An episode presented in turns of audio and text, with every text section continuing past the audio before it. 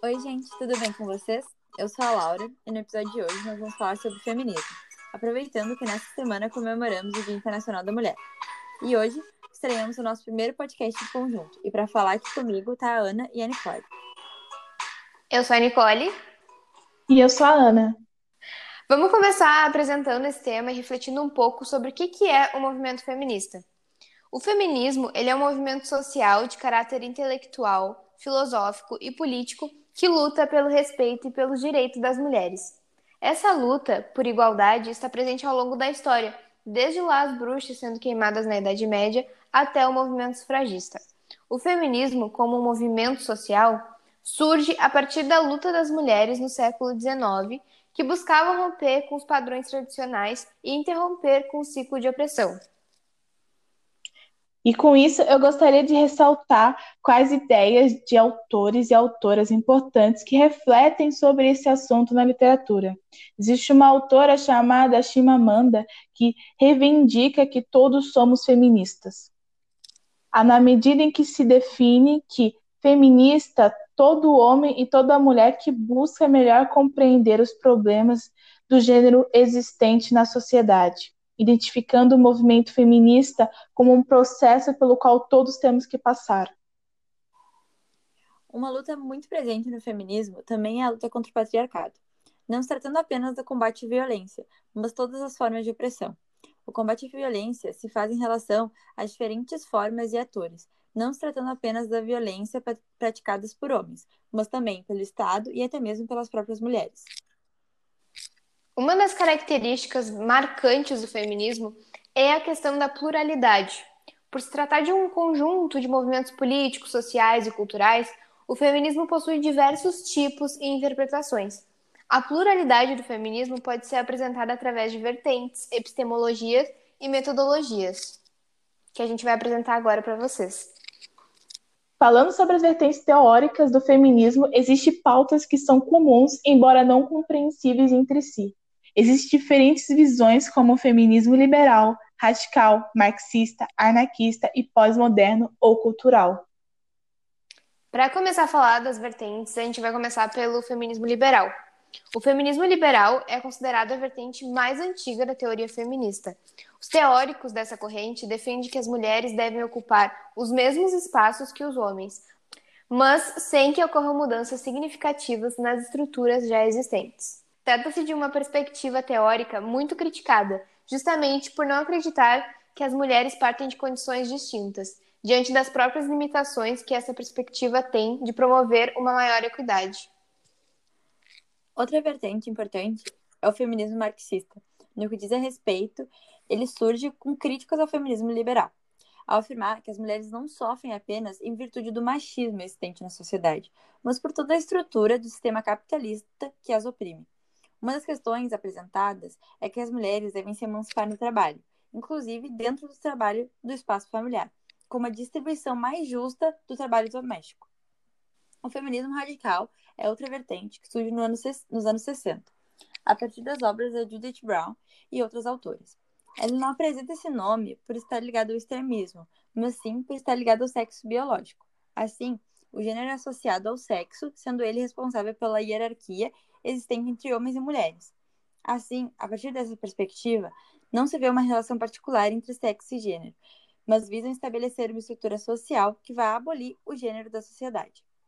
Uma característica marcante do feminismo destacada pela Nicole anteriormente, dentro da pluralidade, eu gostaria de destacar a diferença entre o anarcofeminismo e o feminismo marxista. A diferença está justamente na posição política que determinará a influência do Estado no projeto de mudança social, mesmo que os métodos usados sejam semelhantes. Outra pluralidade que deve ser considerada também é o feminismo epistêmico, sendo esse aqueles que avaliam o conhecimento verdadeiro. Ele acontece a partir da união de mulheres com origens ou experiências comuns, como o feminismo negro, feminismo classicista, feminismo indígena e transfeminismo. As epistemologias e as vertentes não se excluem necessariamente. A vertente diz respeito ao tom político do projeto, da luta e do entendimento das ações, enquanto a epistemologia trata da experiência e consciência prática, enriquecimento aos debates que devem ser incorporados à vertente. Tratando da metodologia do feminismo, essa trata os métodos de avaliação e perspectiva. Destacam-se duas metodologias, a interseccionalidade e a consubstancialidade. A interseccionalidade trabalha com a junção das identidades sociais e sistemas de opressão. Assim, nenhuma teoria é mais importante que a outra, mas nessa as questões raciais são norteadoras. A consubstancialidade também tem como foco não classificar as formas de opressão, porém, tem como questão norteadora a classe. As autoras ligadas a este modelo estão focadas em aproximar o debate teórico das mulheres da classe trabalhadora.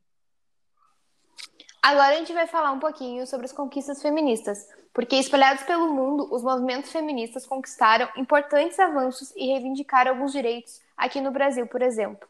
Tem o direito à educação, que no ano de 1827 foi permitido que meninas frequentassem as escolas, e no ano de 1879 as mulheres conseguiram conquistar o direito ao acesso às faculdades. Outras conquistas também que a gente pode considerar são de que no ano de 1932 as mulheres conquistaram o direito ao voto. No ano de 2002, ter relações sexuais antes do casamento deixou de ser crime. Em 2006, foi sancionada a Lei Maria da Penha, que foi um passo muito importante para o combate da violência contra a mulher. E em 2015 foi aprovada a Lei do Feminicídio.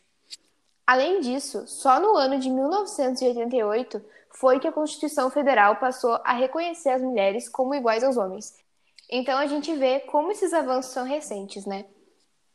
Sim, a participação e a presença da mulher na esfera política, onde define e elabora as leis, pode ser vista como um acontecimento histórico na luta das mulheres, pois naquele momento estariam representadas em um espaço de poder e poderiam reivindicar seus direitos e interesses com mais efetividade e estariam dentro da esfera política.